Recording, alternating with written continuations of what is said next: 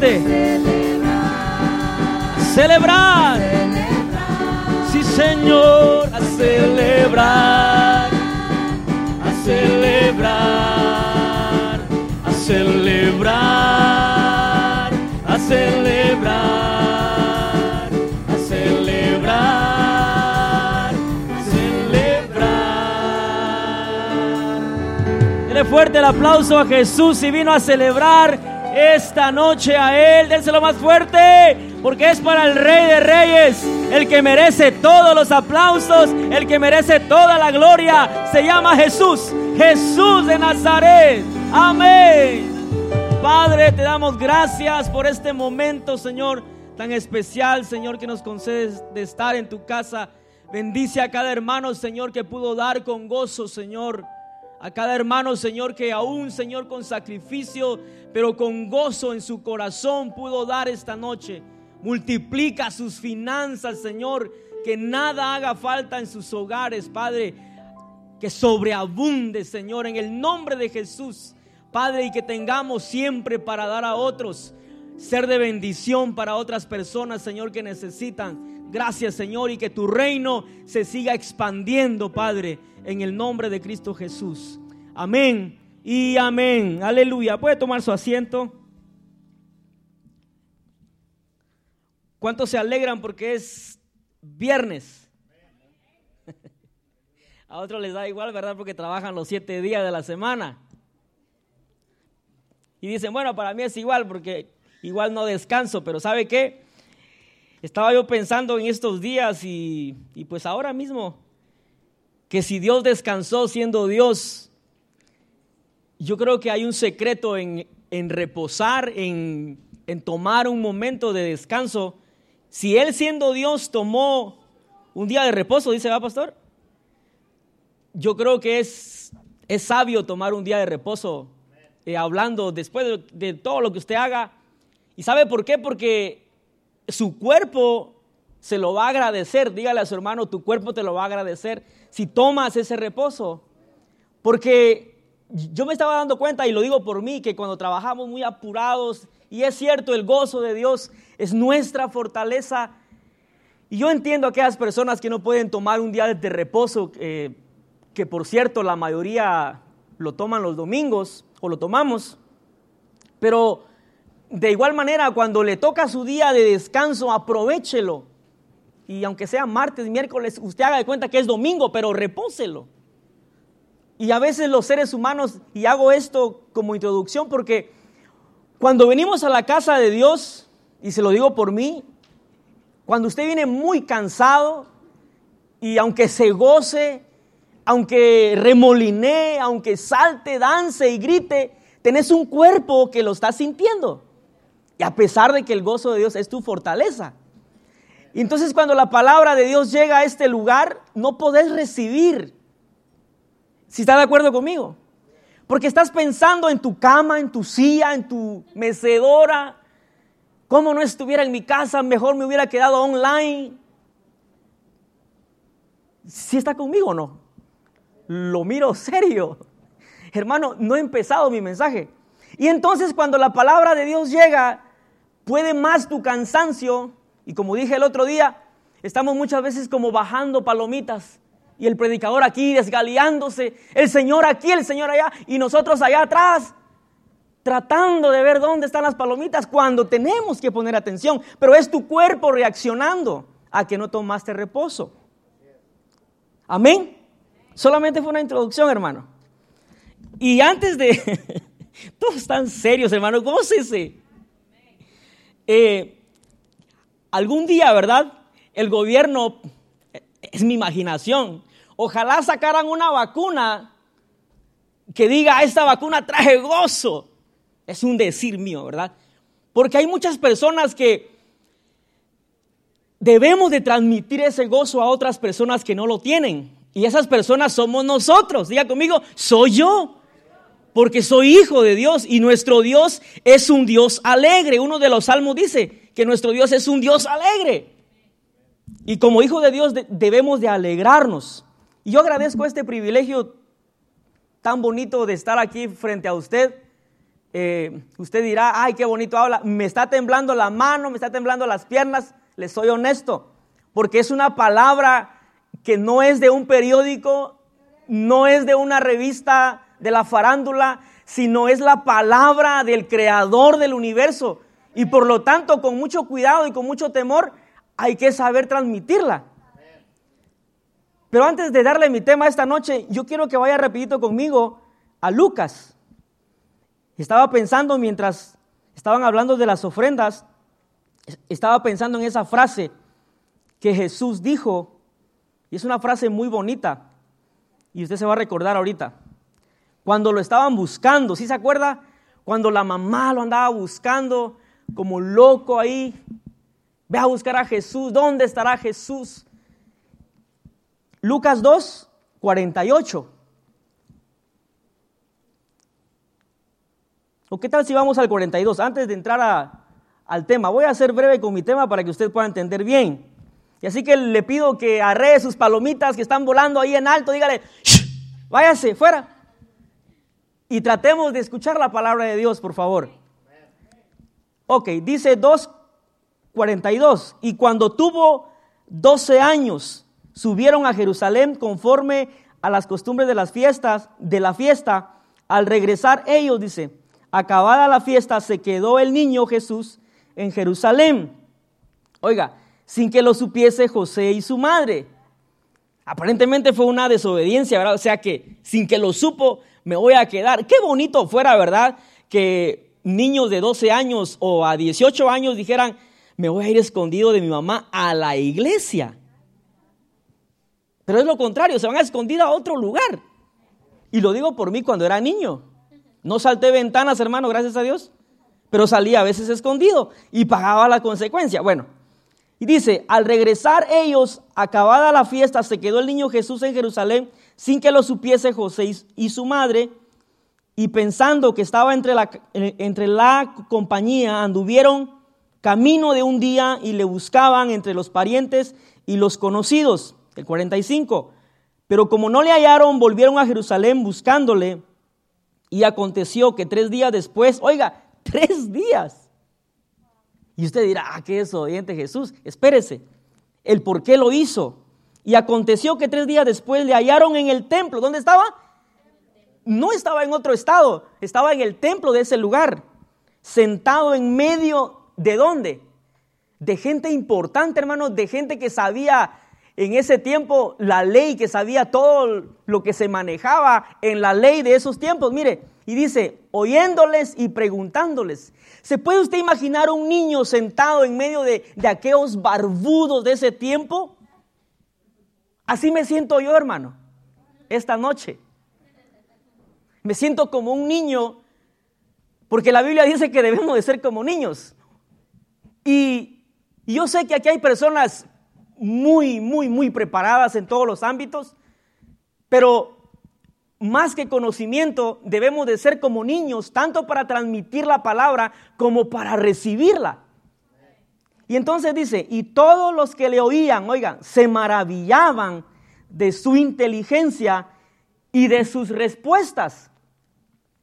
Cuando le vieron, dice, se sorprendieron y le dijo a su madre, hijo, ¿por qué no, por qué, dice, nos has hecho así? he aquí tu padre y yo te hemos buscado con angustia. Entonces él les dijo, mire, y aquí quiero que abra bien su corazón, dice, ¿por qué me buscáis? Dice, no sabías que en los negocios, que en los negocios de mi padre, diga conmigo, en los negocios de mi padre. Entonces yo dije, Dios es un Dios de negocios, su reino es un negocio, no me malinterprete, pero la Biblia dice que Jesús estaba en los negocios de su Padre. Y nosotros muchas veces, en lugar de estar en los negocios del reino, hacemos nuestros propios negocios. Y con eso no le estoy hablando que está mal que tenga su propio negocio, lo felicito.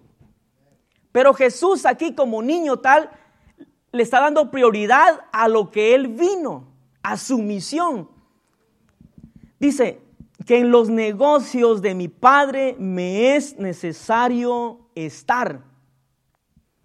Y me quedé así pensando y dije, nuestro Dios desde un principio, de verdad, es un Dios que ha pensado en no solo en lo pequeño, sino en sobreabundancia. Y lo que Jesús estaba haciendo aquí es expander, diga conmigo, expander el reino y el negocio de Dios, el negocio de su Padre. ¿Qué hace una tienda cuando abre? No se queda ahí. ¿Usted ha visto Walmart? Cuando usted asienta, ya tiene Walmart atrás de su casa, de su apartamento. Y de repente ya cuando mira, oh, están haciendo otra ya, otra Seven Food. Oh, mira, nos va a quedar cerca. Esa gente es visionaria. Y mi pregunta esta noche es, ¿dónde está la gente de negocio del reino de Dios? ¿Dónde hemos quedado como negociantes del reino?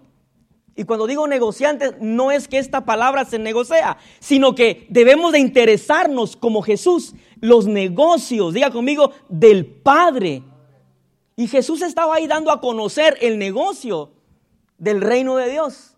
Y yo quiero que cuando escuche esa palabra y, la lea, no me malinterpreten, no estoy hablando que el reino de Dios es un negocio, sino que debemos de tomar la importancia. Lo que Jesús quiso decir es que le importaba más el asunto del Padre que estar en otras cosas.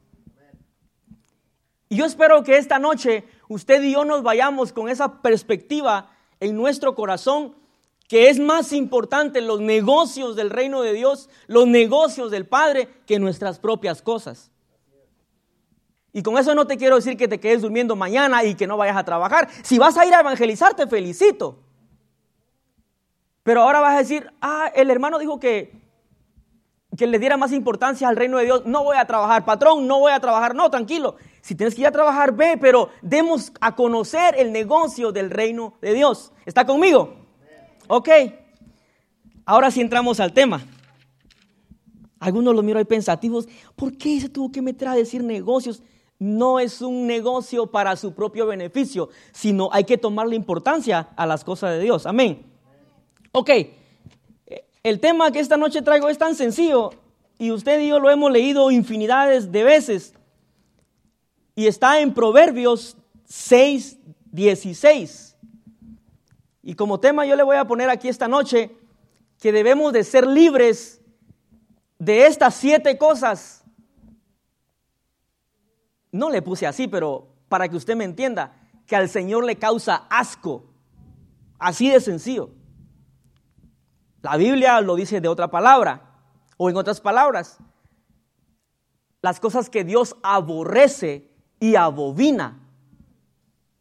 Y en nuestro lenguaje actual, pues, algo que Él detesta, algo que, que no lo sabe ah, tener de cerca porque le cae mal, pues y debemos de ser libres como iglesia. Y si te traigo este tema y me vas a decir, ah, esto ya lo sé, hermano. Mira, como una computadora necesita un refresh o un celular, tu mente, tu espíritu, tu alma, mi alma, mi espíritu, mi mente, necesitamos un refrescar de la palabra para poder caminar libremente en este caminar. Y dice así, so diga conmigo, seis cosas aborrece Jehová. Y escuche bien. Y aún, ¿qué dice? Siete. Abobina su alma. El siguiente. Oiga bien. Son número uno. Los ojos altivos. Número dos. La lengua mentirosa. Las manos derramadoras de sangre inocente. El corazón que maquina qué? pensamientos inicuos, los pies presurosos para correr a dónde? ¿A la iglesia? ¿A orar? Al mal. El siguiente. El testigo qué? Falso, que habla mentiras y el que siembra discordia entre quienes? Entre hermanos. Ve hermano, un pasaje que lo, hemos leído y yo sé que usted lo ha leído desde uff. Y hasta lo traía como un texto de memoria. Yo me recuerdo cuando habían, ¿y cuántos traen textos de memoria? Y salía ese versículo a, a relucir. Y mientras yo leía eso, dije dentro de mí, más de alguna cosa la iglesia de Cristo practica hoy en día más de alguna de estas cosas venimos arrastrando y muchas veces no nos damos cuenta y por eso no avanzamos en este reino, en el negocio del Padre. Y número uno dice los ojos altivos. Si usted se va a Proverbios 21.4 se va a dar cuenta que dice ahí. Diga un amén fuerte si está aquí conmigo escuchando. Algunos lo agarré tragando saliva. Amén. Proverbios 21.4 dice, oiga, altivez de ojos y orgullo de corazón y pensamiento, ¿qué dice? Impíos. ¿Son qué? Pecado, diga conmigo, pecado fuerte. ¿Son qué? Hermano, que tumba este lugar. ¿Son qué? Y son cosas que Dios aborrece la altivez de ojos. Vea, y ahí el proverbista le agrega más y dice, y orgullo de corazón y pensamientos de impíos. Fíjese, si ese pasaje está diciendo de pensamientos impíos, ese pasaje se lo está diciendo a alguien que ya ha conocido a Dios. No le está diciendo impíos no tengan pensamientos así, dice, y pensamientos de impíos. En otras palabras, tú y yo estamos expuestos a tener pensamientos de impíos. Y esa cosa, y esas cosas, diga conmigo, y eso Dios lo aborrece. Y fíjese que yo no quise entrar tan profundo porque es un rollo, hermano, entrar en, en profundidad Muchas veces porque usted necesita mucho material y otras veces para que usted me entienda.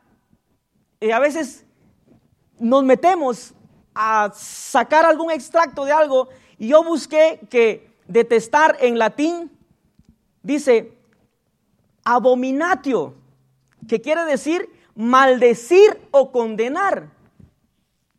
Fíjese. Y desde que yo tengo conciencia en el Evangelio, dentro del cuerpo de Cristo hay personas con ojos altivos. Así de simple, hermano. Y ahí entramos todos, hermano, todos. Y hablo de mis inicios hasta este día. Me recuerdo que en cada cosa que se tenía que hacer dentro del cuerpo de Cristo, ya sea de muchas iglesias o de la iglesia local, siempre había aquella competencia y habían aquellos gestos que salían de repente. Y por eso le digo que nosotros como iglesia de Cristo, sin darnos cuenta, muchas veces cargamos con esas cosas y por eso no avanzamos. Y salían aquellas expresiones que decía, hmm, yo lo sé hacer mejor. Si yo hubiera hecho eso, hmm, me sale mejor. Ojos altivos, un corazón orgulloso, pensamientos de impíos. ¿Y qué dice la Biblia? Que eso, Dios qué? Lo aborrece y son pecado. Y al rato la hermanita estaba, te alabaré, te glorificaré. Y hace un momento dijo todo lo contrario, mostró ojos altivos. Y muchas veces es cuando la Biblia menciona ese pasaje que Dios ve de lejos a quién? Al altivo. Tengamos ese cuidado de que aún estando dentro de la iglesia, aún estando dentro de este negocio que se llama reino de Dios, tengamos ese cuidado, hermano. Tengamos ese cuidado de que Dios nos vea de lejos. Estás en el grupo, estás dentro del rebaño de Dios, pero tengamos ese cuidado que Dios te vea de lejos. Te pregunto esta noche, ¿qué querés? ¿Que Dios te vea de cerca o de lejos? Entonces tenemos que cambiar si tenemos esa actitud de ojos altivos y de un orgullo de corazón y pensamientos impíos. ¿Está conmigo? ¿O le agarró frío? Usted no puede estar frío como un pingüino en la Florida, hermano. ¿Ok?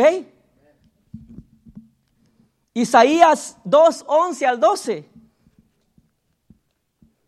Había un señor que una vez lo, estaban maltratando. Obviamente esta noche yo no lo estoy maltratando a usted. Es la palabra de Dios que nos está confrontando, aún a mí. Y, a ese señor lo maltrataban, le venían mentando su generación por detrás. Y él con su esposa muy sereno, hermano. Y le estaban diciendo, y, que tantas cosas. Y el Señor muy sereno decía, oye mi amor. Y la mujer aquí gritándole, la que lo maldecía, y decía, oye mi amor, parece que hablan. Dígale a su vecino, parece que te habla Dios. Ok, dice, la altivez, vea, la altivez de los ojos del hombre, ¿qué dice? Será abatida y soberbia de los hombres será qué? Humillada. Y Jehová solo será qué? Exaltado en aquel día. Repita conmigo ese pasaje, está bonito. Porque, ¿qué dice? La altivez de los ojos del hombre será abatida. Y la soberbia de los hombres será humillada. Y Jehová solo que será exaltado en aquel día. Nuestro Dios siempre se va a llevar la gloria, quieras o no lo quieras. Yo esta noche estoy haciendo todo lo mejor para Él, pero aún así Él se merece toda la gloria, toda la honra. Porque si yo mostrara ojos altivos aquí o soberbia, de nada sirviera, hermano. Sino que solamente Él será exaltado en aquel día. Vea Salmo 138 al 6. Y por cierto, vio que no traje mi tablet. ¿Sabe por qué? Porque dentro de mí dije, la tecnología nos ha, muchas veces nos ha hecho un poquito tontos. Y es mejor muchas veces, como dice Isaías, creo que dice, preguntad por los caminos antiguos, por las sendas antiguas. Y nuestros antepasados siempre prefirieron esta Biblia de papel, porque aquí no te entra WhatsApp, aquí no te entra Messenger de Facebook, aquí solamente Dios te va a hablar. Y si volteas para la derecha, palabra de Dios. Si volteas a la izquierda, palabra de Dios. Ok. Salmo 138, 6. Oh, perdón. Porque Jehová dice, es excelso, vea, ¿Y atiende a quién? No al de ojos altivos, sino al quién? Al humilde. Más al altivo, vea, más al altivo mira de lejos. Y muchos nos acostumbramos, y ahí entro yo, hermano, que muchas veces nos acostumbramos a estar hasta atrás, porque la gracia es grande y decimos, ah, como quiera, la gracia es grande. Y sabes que Dios te mira de lejos. No caigamos en ese error. Sigámonos acercando confiadamente, como dice su palabra, confiadamente al trono de la gracia. Y es mejor que Él te mire de cerca, porque de cerca te atiende mejor. Vea, a ver, grite usted de, de una cuadra de su casa y dígale al de la tienda, necesito esto. No te va a escuchar. Y muchas veces queremos que Dios nos escuche, pero no nos damos cuenta que estamos lejos. ¿Y por qué cosas? Por estas cosas, por ojos altivos. Ok, ahora sí, Salmo 138, 6. O ese es verdad. So, Dios te va a atender siempre, siempre y cuando no seamos, diga conmigo, no seamos de ojos altivos. Yo tuve muchos amigos en la escuela, hermano, y, y amigas que eran tan expertos para hacer gestos de altivez. No sé si usted se acuerda en su primaria o en su... En el grado que estudió, incluso hasta los hombres hacían eso. Cuando algo no les parecía y ellos creían que eran mejores, hacían, hmm, esto mire, hmm, yo lo hubiera hecho mejor. Hasta hacen así. Yo. Este gesto de yo es ojos altivos. Hágale mejor así al diablo. Hmm, tu abuela, dígale. Yo me paro firme en el Señor. Y voy a hacer que Él me mire de cerca y no de lejos. Te pregunto, remanente fiel, ¿qué preferís? ¿Que te vea de lejos o de cerca? Dígalo fuerte. De cerca. Entonces quitemos esa altivez, esos ojos altivos. Basta ya, iglesia. Basta ya de decir, oh, yo, yo aquí, yo allá, es que yo lo sé hacer mejor. Ok, vamos a entrar rápido porque son siete cosas. Pero vayamos rapidito a Salmo 131. Dígale a su hermano, parece que te hablan. a mí también me hablan, hermano. Dice Jehová, dice, no se ha envanecido mi corazón. Oiga, ni mis ojos se enaltecieron, ni anduve en grandezas, ni en cosas demasiado sublimes. ¿Qué dice? Para mí.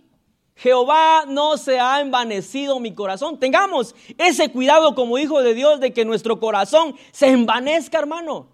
Que entre esa vanidad. Y que pensemos que vamos a entrar en el reino de Dios. Porque si Dios dice que Él aborrece, si la palabra de Dios dice que Él aborrece estas cosas y que son pecado, eso quiere decir que estamos exponiendo aún nuestra propia salvación al cargar con estas cosas. Jehová dice, no se ha envanecido mi corazón, ni mis ojos se, se enaltecieron. El salmista David tenía ese cuidado, hermano. Que sus ojos no se enaltecieran, que no se creyeran más.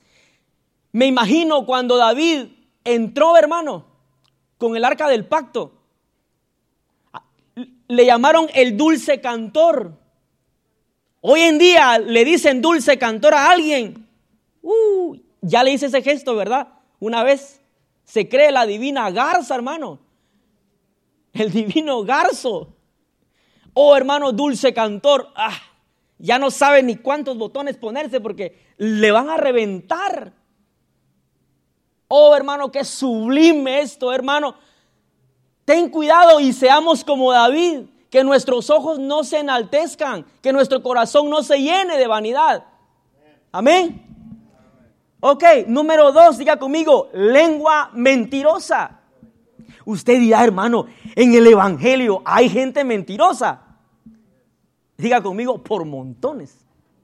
Sí, de verdad. ¿Y sabe por qué? Porque el diablo te va a estar tentando siempre. Siempre te va a estar tentando a que mintas. ¿Cuántos tuvieron esa mala costumbre? Yo digo tuvieron porque gracias a Dios, hermano, se nos quitó. Te agarraba el sueño para el trabajo ya tenías que haber ponchado. Llamabas. Jefe, I'm sick. Flojo, no te levantaste a tiempo. Yo fui uno de ellos, le cuento. Y el, y el jefe, como ya te va conociendo, ya, yeah, don't worry, come here. no. ¿Te salía bien el inglés? ¿Sí o no? Y al rato venís a la iglesia. Hermano, ayúdame a predicar. Alégrese. Y entonces decimos, ah, es una mentira. Ahí, hermano, le pido perdón a Dios, pero se te hace costumbre costumbre, costumbre, costumbre. Y entonces tu mentira va creciendo, va creciendo, va creciendo. Y de repente ya no te hace, como decía mi abuela, ya no te hace ni roncha. Mentís y se te hace normal. Y vamos para el cielo. Sin embargo, dice la Biblia que la lengua mentirosa Dios aborrece. ¿Está conmigo, iglesia? Proverbios 12, 22, vea qué dice. Yo me recuerdo una vez, creo que esto ya se lo conté una vez, y me recuerdo que una vez mi abuela eh, fue atormentada por un espíritu inmundo en Guatemala. Yo tenía 17 años, Pastor Carlos, y me recuerdo que yo estaba ensayando en la iglesia como al mediodía. Llega la esposa de mi tío y dice, tu abuela se endemonió. Allá, hermano, todo el mundo se endemoniaba. Tu abuela se endemonió. El pastor fue a su programa de radio, no estaba el pastor. yo era el nieto que comenzaba en el Evangelio y yo miraba cómo el pastor echaba fuera demonios, ahí va yo, agarré mi bicicleta y me fui, me fui, hermano, y un montón de hermanas de esas que oran fuerte y que no te dejan ni entrar al círculo. Y yo tratando de entrar al círculo y aquellas hermanas arrancando todo y echándole aceite a mi abuela, un montón de cosas que le hicieron. Y de repente comencé a ver a mi abuela, yo con sentimiento de nieto, y la quise abrazar. Y el demonio o el espíritu que la estaba atormentando dice, ya llegaste, con una voz así bien varonil, fea, horrible. Y mi abuelita, una, una anciana tan dulce. Y yo me asusté, hermano, porque sí lo había escuchado, pero tenerlo de cerca ahí. ¿Y qué haces? Salís corriendo. Pero es tu abuela, no puedes dejarla así. El pastor no está, se fue a su programa de radio. Cuando yo la quise abrazar, porque yo tenía el sentimiento de que era mi abuela, el demonio, hermano, me agarró la mano así, mire, con una fuerza, ¡pa! Y me dijo, yo no me voy de aquí. Y dentro del círculo de hermanas había una hermana. Y el espíritu inmundo se le queda viendo así, hermano, fijo. Eso es una realidad. Por eso tenemos que despojarnos de todas esas cosas para cuando llegue una necesidad, no dudes que Dios te va a usar grandemente y va a ocurrir lo que la palabra dice que va a ocurrir. Esa gente tiene que ser libre. Y me recuerdo que cuando le volteé a ver a la señora, a la hermana que estaba adentro, algo tan simple, hermano.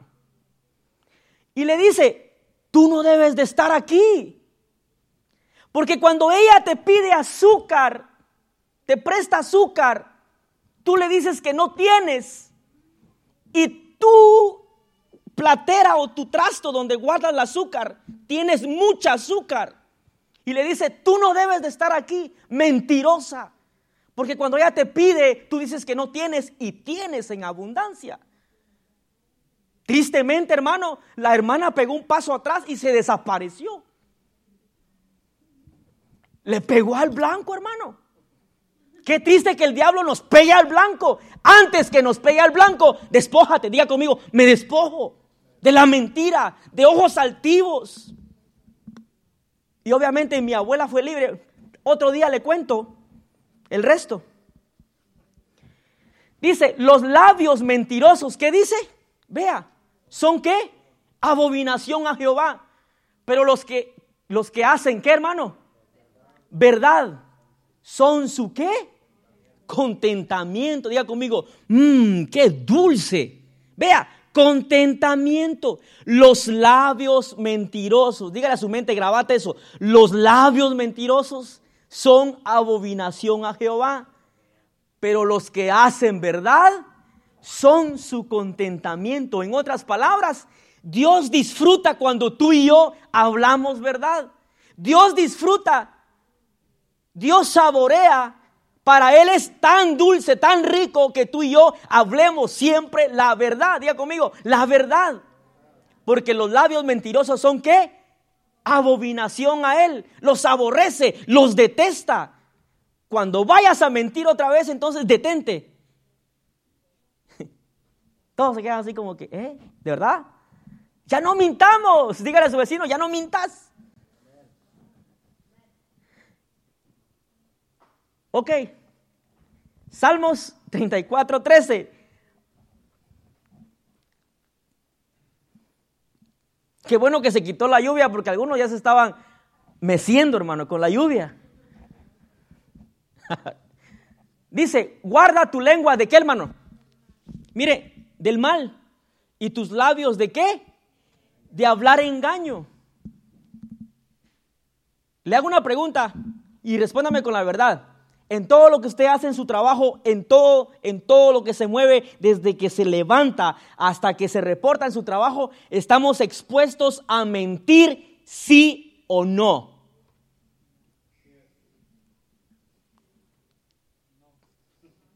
No, estamos o sea, expuestos. Claro que estamos expuestos, pero no debemos de mentir. Y como te repito, si te levantaste tarde, llama me levanté tarde. A mí se me quitó la maña, ¿sabe cuándo? Cuando me dijeron, esta es la última vez. La otra te votamos. Y nuestro Dios no es así. Nuestro Dios todavía tiene misericordia de su iglesia. Su iglesia miente a cada rato, su iglesia con ojos altivos todo el tiempo. Y Dios tiene misericordia aún de su pueblo. Imagínense que Dios dijera que sea la última vez, remanente fiel, iglesia de Cristo, que sea la última vez, porque la otra te lleva al cuco. Guarda tu lengua del mal y tus labios de hablar engaño. La otra vez yo le conté esto, y es para que despierte, hermano, y que la palabra penetre en su corazón. Y se va a recordar, porque usted es bueno para recordarse de estas cosas. Se fue el novio a hablar con el suegro, pero se llevó a un amigo, bien mentiroso. Y le dice, cuando el suegro me pregunte si tengo casa, tú dile que tengo una mansión. Si el suegro me pregunta que tengo terreno, tú dile que tengo hectáreas. Y todo, todo, grande, grande, grande, grande.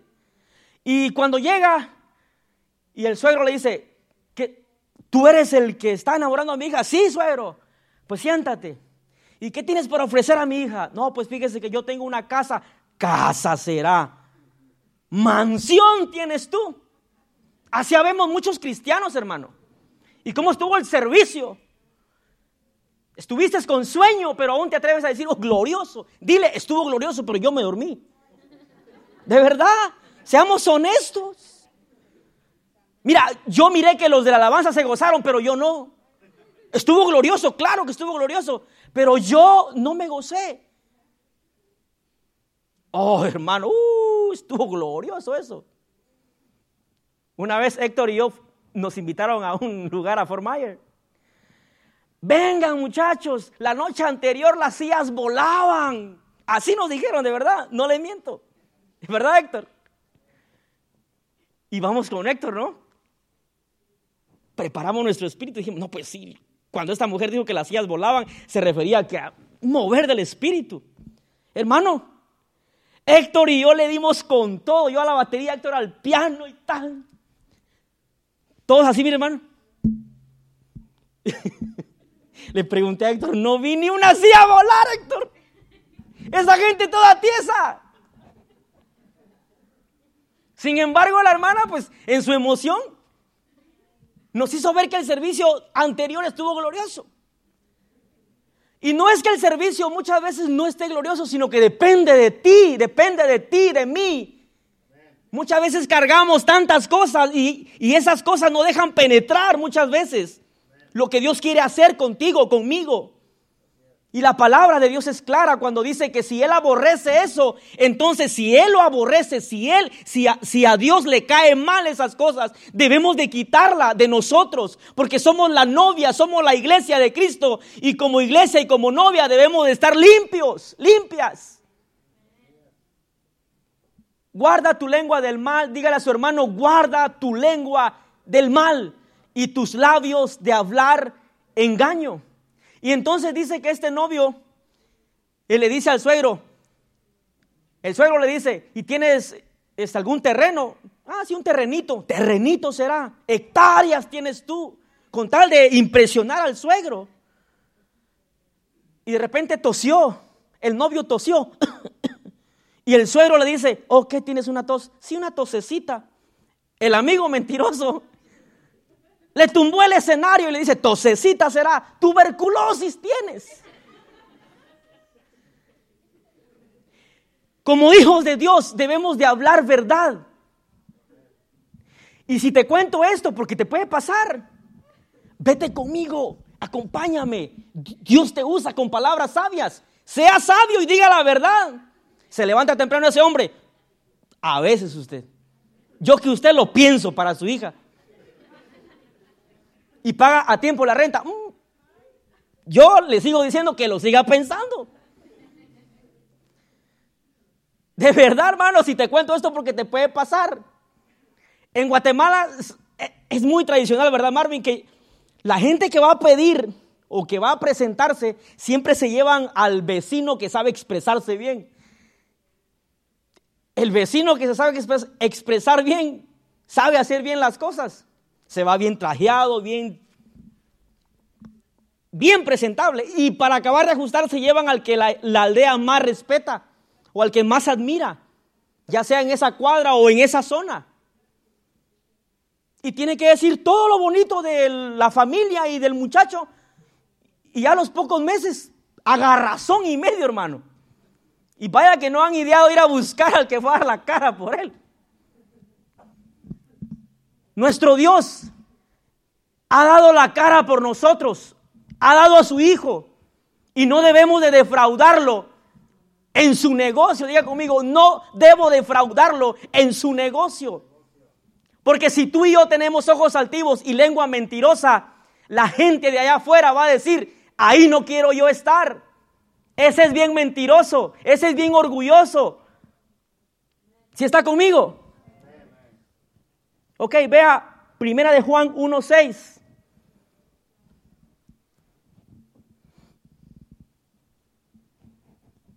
Si decimos que tenemos comunión con Él, vea esto. te pregunto, iglesia, ¿tenés comunión con Dios? Usted me va a decir amén. Pero dice, y andamos en tinieblas, ¿qué dice? Vea, mentimos. Muchas veces no tenés que hablar mentiras, sino muchas veces nuestras acciones van a decir que somos mentirosos. Si decimos que tenemos comunión con Él y andamos, ¿dónde? En tinieblas, mentimos. ¿Y no qué? Y no, so fuerte iglesia, y no, otra vez, y no practicamos. Vea, si decimos que tenemos comunión con Él, debemos de hacerlo bien. Y entramos todos. Debemos de hacerlo bien para no mentir, para no caer en mentira. Y no practicamos la verdad. Juan 8:44, vea.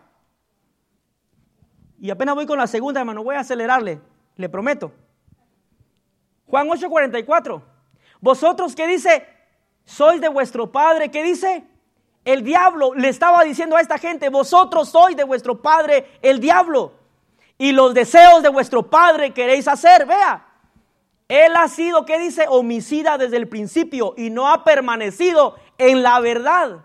Se nos ha predicado este mensaje por años que el padre de la mentira es el diablo y la iglesia aún sigue mintiendo. ¿Y qué está queriendo decir entonces? Que le gusta más lo que el otro, del otro reino, del otro negocio, hace. Y él ha permanecido y no ha permanecido en la verdad.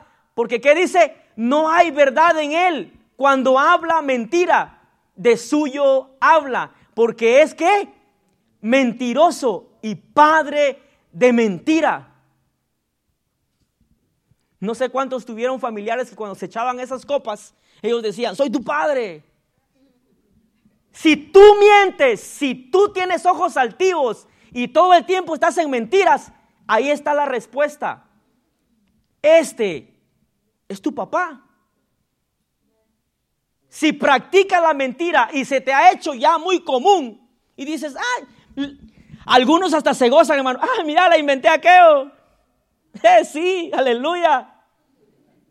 Mira, le dije al pastor, gloria a Dios, le dije, se la creyó. Tu padre, ya sabes quién es.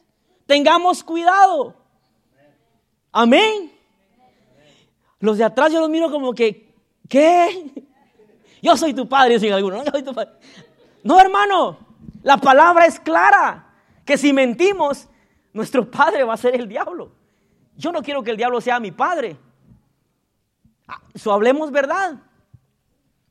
Ya le conté, ¿no? Que cuando me paró el policía le dije que no tenía licencia y punto. Una vez yo creo que me atreví a decir, como en el 2008, dije que mi licencia estaba en proceso para ver si me dejaba ir. ¿Y sabe qué me dijo? Mentiroso, porque me registró y se suponía que debía haber aparecido si estaba en proceso o no. No sé ni de dónde traje eso, pero pagué la consecuencia, fui a la cárcel. Vea, la mentira tiene consecuencia, tarde o temprano tendrá consecuencia. Amén. Ok, vamos rapidito. Tres, las manos que derraman sangre inocente. Génesis 9:6. las manos que derraman sangre, yo, yo sé que aquí no hay nadie asesino, ¿verdad que no? Y si no, arrepiéntase. El que derramare sangre de hombre, por el, por el hombre su sangre será derramada, porque a imagen de Dios es hecho el hombre. No sé cuántos vieron esa noticia que, que un hombre hispano iba a ser ejecutado en uno de estos días allá por Texas, creo. Y lo que hizo este hombre fue matar a un pobre trabajador de una tienda. Lo mató.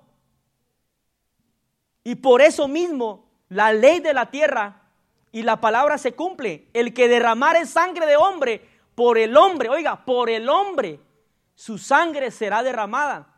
¿Y sabe cuál fue? Por lo menos este hombre, yo leía la noticia y decía que por lo menos este hombre pedía un solo deseo antes que lo inyectaran con esa inyección letal. Fíjate, tú y yo no estamos en esa condición. Cuidado que caigamos en esa condición. Fíjate, y el hombre dice que pedía una petición nada más. ¿Y sabe qué era? Que el que era su pastor, fíjate, escucha bien, que el que era su pastor era un hermano de nosotros el que hizo eso. Era un cristiano el que hizo eso. Conoció a Jesús porque estaba pidiendo el único deseo que su pastor, al momento que lo inyectaran, que le pusiera la mano y orara por él. Y parece que un juez detuvo la, el día que lo iban a matar para que ese proceso y ese deseo se lleve a cabo. Pero el muchacho sabe que tiene que morir. ¡Qué triste! Fíjate, No sé cuántos han estado a punto de, volarle la cabeza a alguien por un enojo aquí. Quítate de aquí porque, mira, ya en tu pensamiento ya está. A lo mejor no lo vas a hacer. Mira, desaparecete. Desaparecete porque no sabes de qué soy capaz. Te cuento que eso también es pecado. Es como que si ya, ya te formaste la película aquí en la cabeza familiares míos decían, hermano, estoy como 80-20, quítate, quítate, estoy, yo nunca supe que era 80-20, hermano. Pero era una expresión que cuando, cuando te decían que estaban a 80-20, era mejor que desaparecieras. De verdad. Cuidado remanente fiel de estar a 80-20 y estás en el reino de Dios. Esa ira te puede llevar a pecar y te puede ir apartando del reino. Y cuando sientas, no vas avanzando en este reino. Todos van caminando, pero tú y yo no avanzamos. ¿Por qué? Porque hay pensamientos inicuos. A lo mejor esto no te atreves a hacerlo, pero ya te lo formaste. Cuando me lo encuentre, soy capaz de... Usted no sabe de, de qué soy capaz. Es que, pastor, fíjese que nuestra sangre, pastor, nuestro apellido, es que usted no sabe. Es que tengo familiares. Y comienzan a mofarse, hermano que tienen familiares y esto y lo otro. Si ya llegaste a los caminos de Dios, di conmigo, necesitamos ser mansos, como Jesús lo dijo, mansos como paloma. Ah, no, a muchos. En Guatemala se dice, ah, ya se me subió el mosh. Cuando ya están aquí, hermano. Mira, se me subió el mosh. En México no sé cómo es se me subió el apellido. Hermano, tenga cuidado con eso. Hay muchas cosas que a veces nos hacen enojar, pero tengamos cuidado. Diga conmigo, tendré cuidado. Ok, número cuatro, y para ir rápido. El corazón que maquina pensamientos inicuos. Solo un pasaje, vea. Deuteronomios 19, 10. El corazón que maquina pensamientos inicuos. Aquí en este lugar todo el mundo nos miramos así como, ya lo único que nos hace falta es la aureola de ángeles. Así mire, en la adoración. Y qué bueno que lo haga. Aunque su alma no quiera, hágalo. Pero, diga conmigo, pero, dice, para que no sea derramada Deuteronomio 19, 10, ok.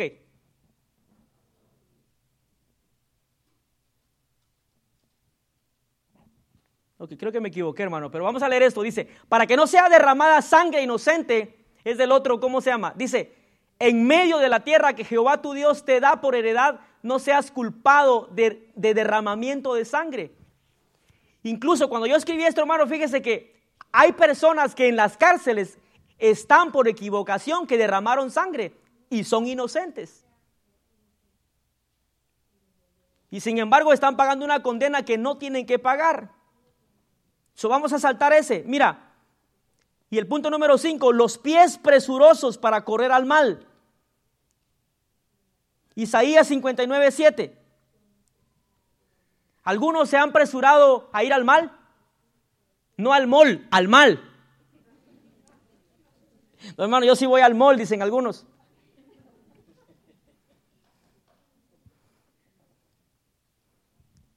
Sus pies corren a dónde? Al mal. Se apresuran para derramar sangre inocente. Mire, sus pensamientos, pensamientos de iniquidad y destrucción y quebrantamiento hay en sus caminos. Esta palabra el profeta siempre se lo decía al mismo pueblo de Dios, que a cada rato se revelaba. Y siempre tenía Dios que usar a alguien, a un profeta. Hasta hoy en día Dios habla a través de su palabra y por medio de sus profetas. Y aún así la iglesia misma no sabe entender que Dios quiere que se aparte de esas cosas. Y dice, sus pies corren al mal. Y no solamente corren, diga conmigo, se apresuran. Qué bueno fuera que así fuéramos para venir a la iglesia. Corremos a la iglesia, nos apresuramos a la iglesia. No, todo lo contrario. dígale a su vecino, es todo lo contrario. No corremos a la iglesia, no nos apresuramos a la iglesia. Sin embargo, este pueblo, hermano, cada vez que se rebelaba, siempre corría al mal siendo, diga conmigo, siendo el pueblo escogido por Dios. Era el pueblo escogido por Dios.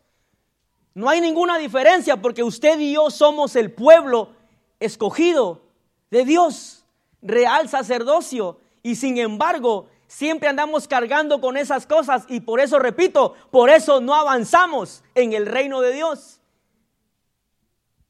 dígale a su vecino, no corramos al mal, corramos a los brazos del Padre, corramos a sus brazos. Para que estas cosas no nos alcancen, hermano, debemos de siempre limpiarnos, santificarnos todos los días. De lo contrario, hermano, siempre vamos a ser aquellos cristianos que todo se nos hace pesado. Y lo digo por mí, hermano, en un tiempo todo parecía pesado, todo parecía una carga. Otra vez a tocar, otra vez a ensayar, otra vez esto, otra vez lo otro. No disfrutas la vida cristiana y se debe de disfrutar. Se debe de disfrutar. Se supone que tú y yo debemos de estar en este momento gozosos, alegres, porque estamos en su casa. Y te recuerdo, hay mucha gente que no puede reunirse. Hoy le recordaba al hermano que vive conmigo, le digo, usted ya está listo para ir a la iglesia, es porque va a venir el pastor de, del lugar tal. Estaba tarde. Y le digo, ya debe alistarse. Y cuando le digo, porque allá en Afganistán hay hermanos, hermano, tiene razón usted, hermano, ahorita me voy, hermano. Y se, y se alistó, hermano, se fue. Porque en Afganistán quisieran disfrutar un momentito de reunión y no pueden. Y usted ya se quiere ir. ¡Qué triste! ¿Aló? todos están así. Yo espero que esté despierto, hermano. Todos están así, miren. Atentos, digo yo, ¿verdad? Están poniendo atención, mis hermanos. ok, ya casi estamos por terminar. Seis, el testigo falso que habla mentiras. Un montón, ¿verdad, hermano? Y si usted se da cuenta, pareciera que estuviera repitiendo el, punto número dos, lengua mentirosa, con el testigo falso que habla mentira. Vea, en Proverbios 19, 5. Y cuando dice aquí el testigo falso, vea, enfoquémonos rapidito ahí, testigo falso. Si usted vio algo y le preguntan y necesita decir la verdad porque la necesita, no le cambie la versión por conveniencia. Es duro cuando es tu amigo. yo cubrí mucho las espaldas de mis amigos en la escuela y me recordaba de eso. Y muchas veces está en tu subconsciente y cuando lees pasajes como eso, yo le mentí a la maestra. Y no te acordás. Dice, el testigo falso no quedará el testigo falso no quedará sin castigo. En otras palabras, va a haber qué? Consecuencia para aquel testigo falso. Y no te estoy hablando de, los testigos, no, no, no. Te estoy hablando de alguien que fue testigo de algo y le cambia la versión, como lo de, lo de Ananías y Zafira. ¿Y qué pasó ahí? Patatush. Los dos murieron. Porque mintieron. Vendieron la heredad y mintieron al apóstol Pedro. Fíjate, el testigo falso no quedará sin castigo y el que habla mentira, ¿qué dice? No escapará. En otras palabras, cuando dice no escapará, hermano, ¿sabe?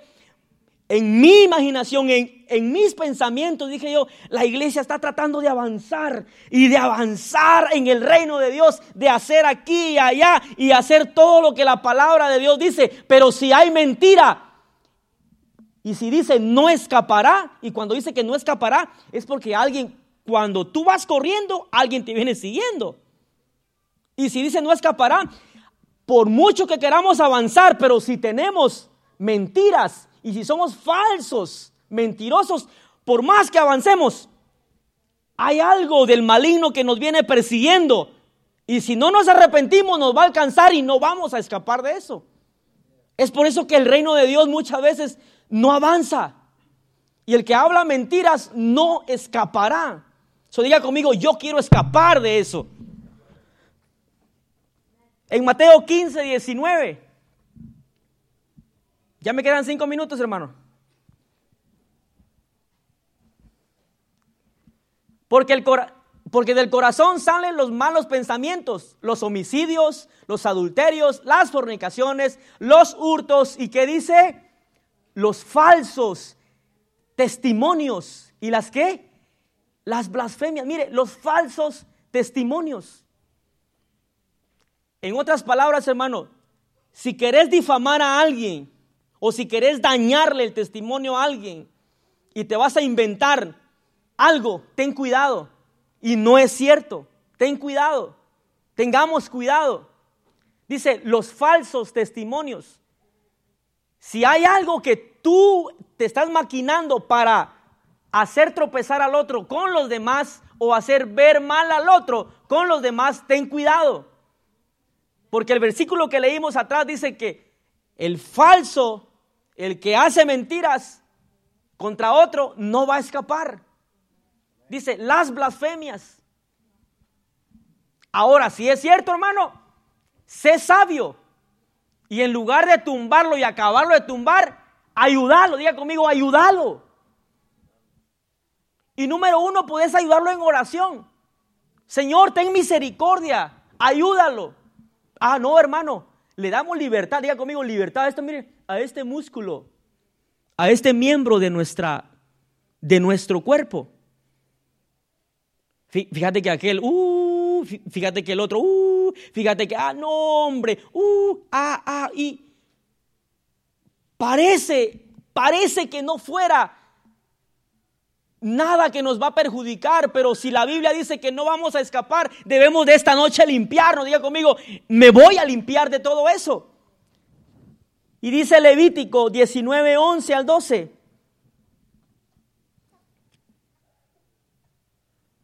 Levítico 19, 11 al 12 dice, no hurtaréis y no engañaréis ni mentiréis. Oiga, el uno al otro.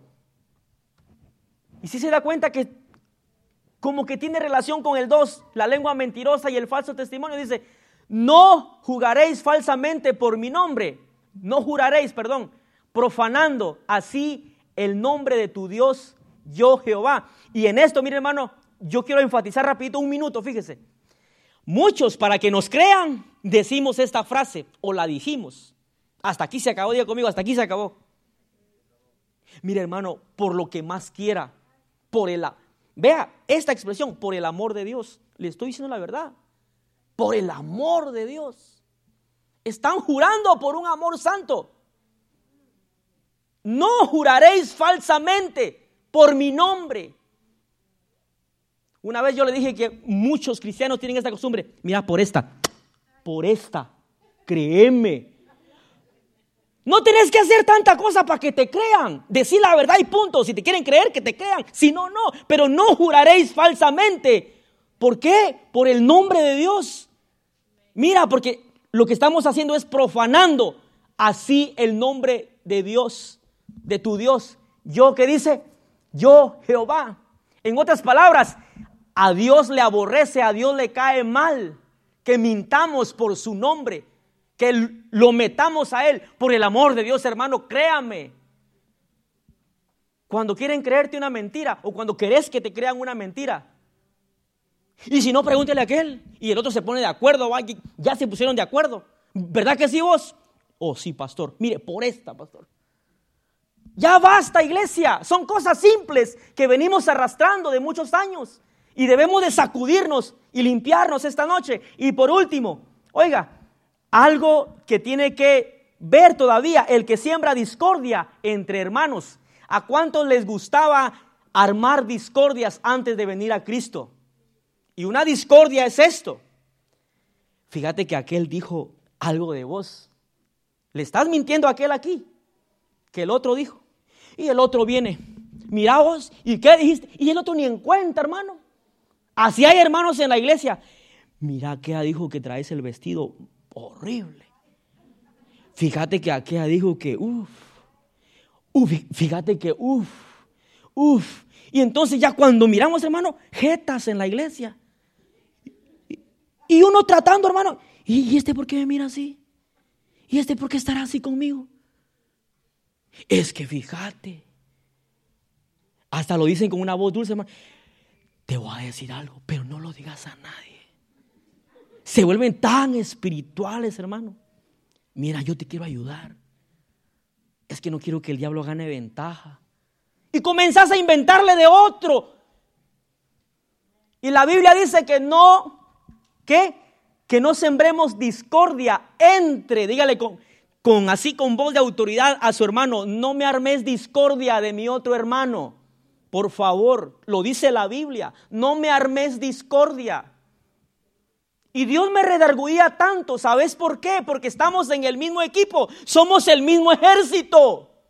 ¿Y cómo yo te voy a herir? Si tú algún día me vas a poder cubrir la espalda cuando el diablo venga. ¿Cómo yo voy a, a inventarte algo del otro? que es mi hermano. Diga conmigo, ¿cómo? Hasta hagamos una canción así. ¿Cómo voy a mentir en contra de mi hermano? Eso me salió ahorita, hermano. ¿Cómo voy a mentir? Mejor arrepintámonos. Me estoy acordando ahorita de que hay una adoración de no sé quién la canta que dice que cuando ores, que nos aseguremos que no tengamos enojo con nuestro hermano. Librémonos, diga conmigo, que Dios me libre de armar discordia contra mi hermano. Y yo le decía al Señor, Señor, perdónanos, estamos tan mal. Porque se nos hace tan sencillo. Ah, yo le voy a decir a aquel que aquel dijo esto. A, a ver qué dice. Hasta probándote están, ni cuenta te das. Fíjate, ni cuenta te das. Y termino, hermano. En Proverbios ya leímos Proverbios 19, 8 al 9. A ver, hermano, ponga ese. Y póngase de pie, por favor, porque ya lo veo usted como que ya se va a arrepentir. Así, bien arrepentido. El hermano mencionó estas siete cosas y me voy a arrepentir. Iglesia, a lo mejor no tengas las siete, pero tenés una que venimos arrastrando. Y por esa una nos vamos a arrepentir esta noche. Dice, el que posee entendimiento ama su alma.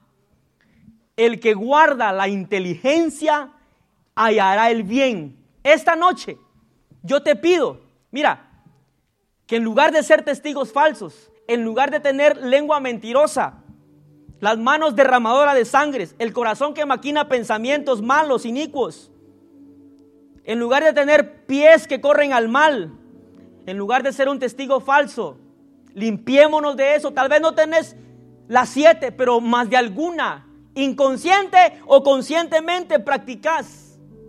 Y esta noche vamos a arrepentirnos. Y esta noche yo te quiero hacer un llamado muy especial. No para que seamos vistos por otros, sino para que sepas que Dios te está hablando esta noche.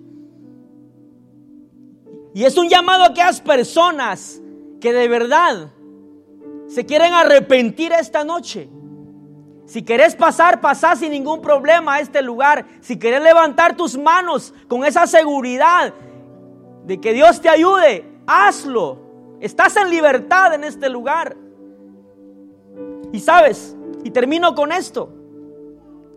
¿Qué hacer en estos casos?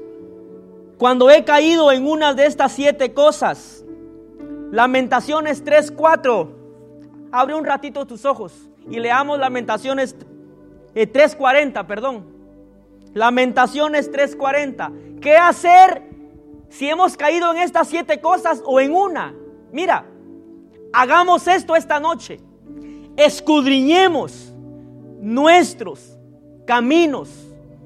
Y dice ahí, y busquemos y volvamos a Jehová. Lo repito, escudriñemos esta noche, escudriñemos nuestros caminos y busquemos y volvamos a Jehová.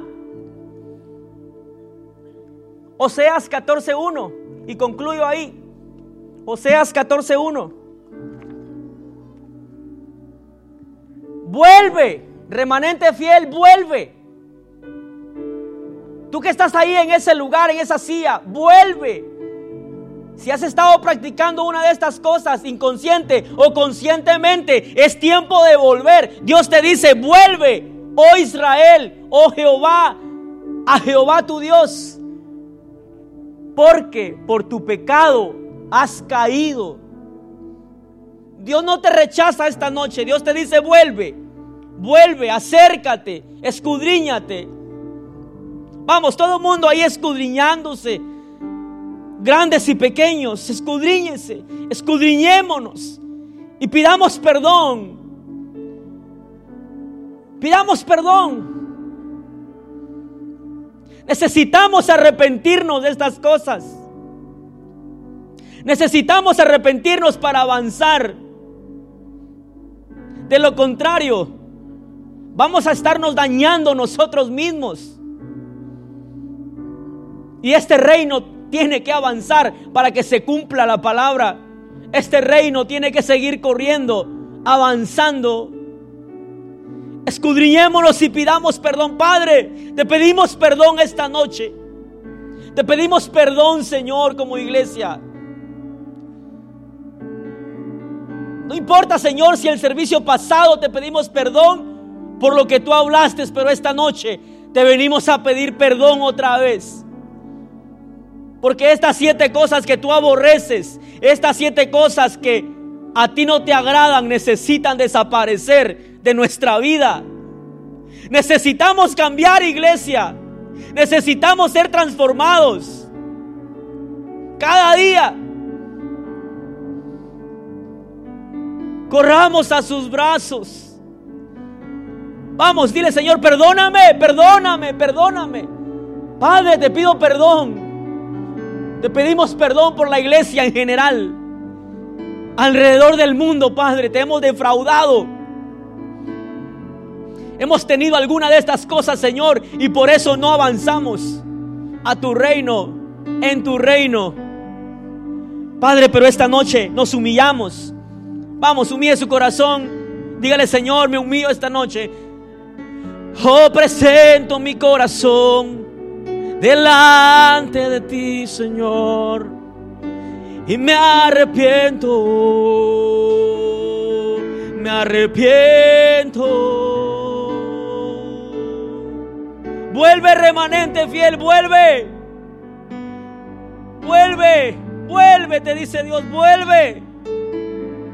Escudriña tus caminos, escudriña tus caminos y vuelve al Señor, vuelve al Señor. Señor, pedimos, Señor, si te, si te hemos quedado mal como iglesia. Te pedimos perdón, Señor, por todas estas siete cosas. Aún por nuestra generación, Señor, nuestros hijos. Te pedimos perdón, Señor, si han practicado estas cosas. Te pedimos perdón esta noche. Vamos iglesia, hágalo seriamente. Pida perdón al Señor.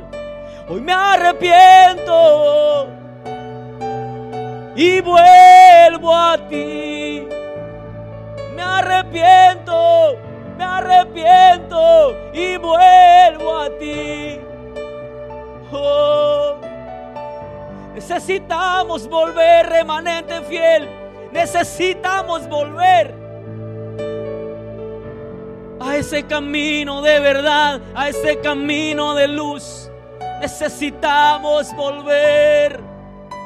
Oh, qué bonito es caminar en verdad. Qué bonito es caminar en verdad.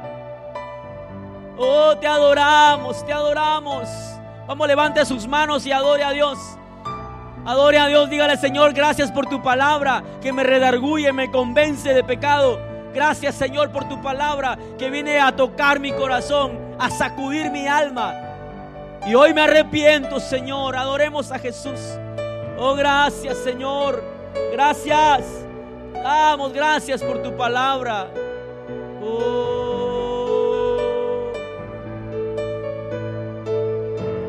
Vamos, adore como nunca al Señor.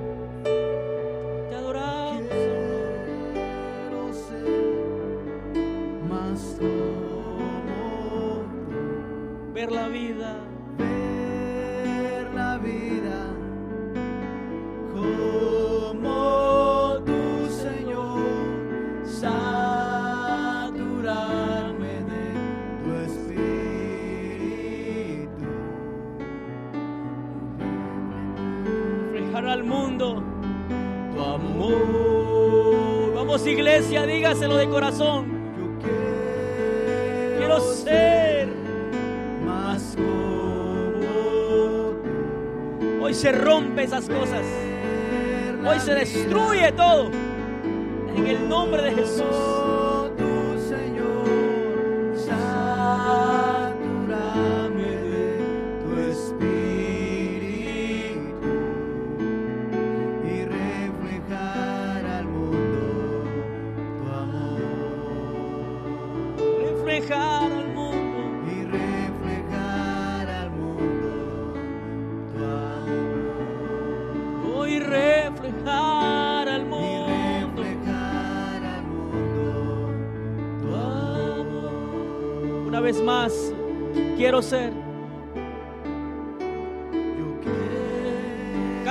Iglesia.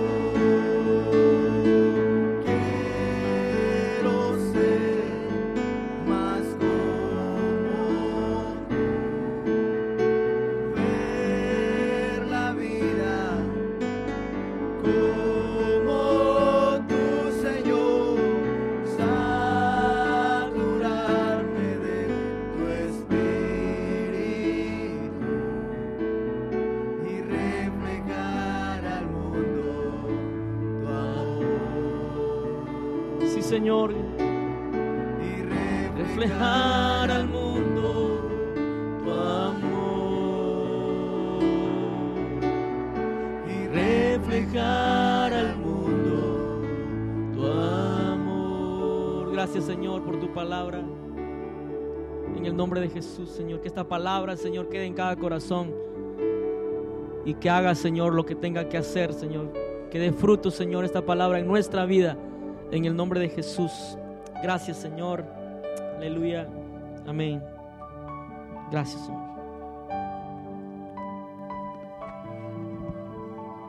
¿Cuántos dicen amén?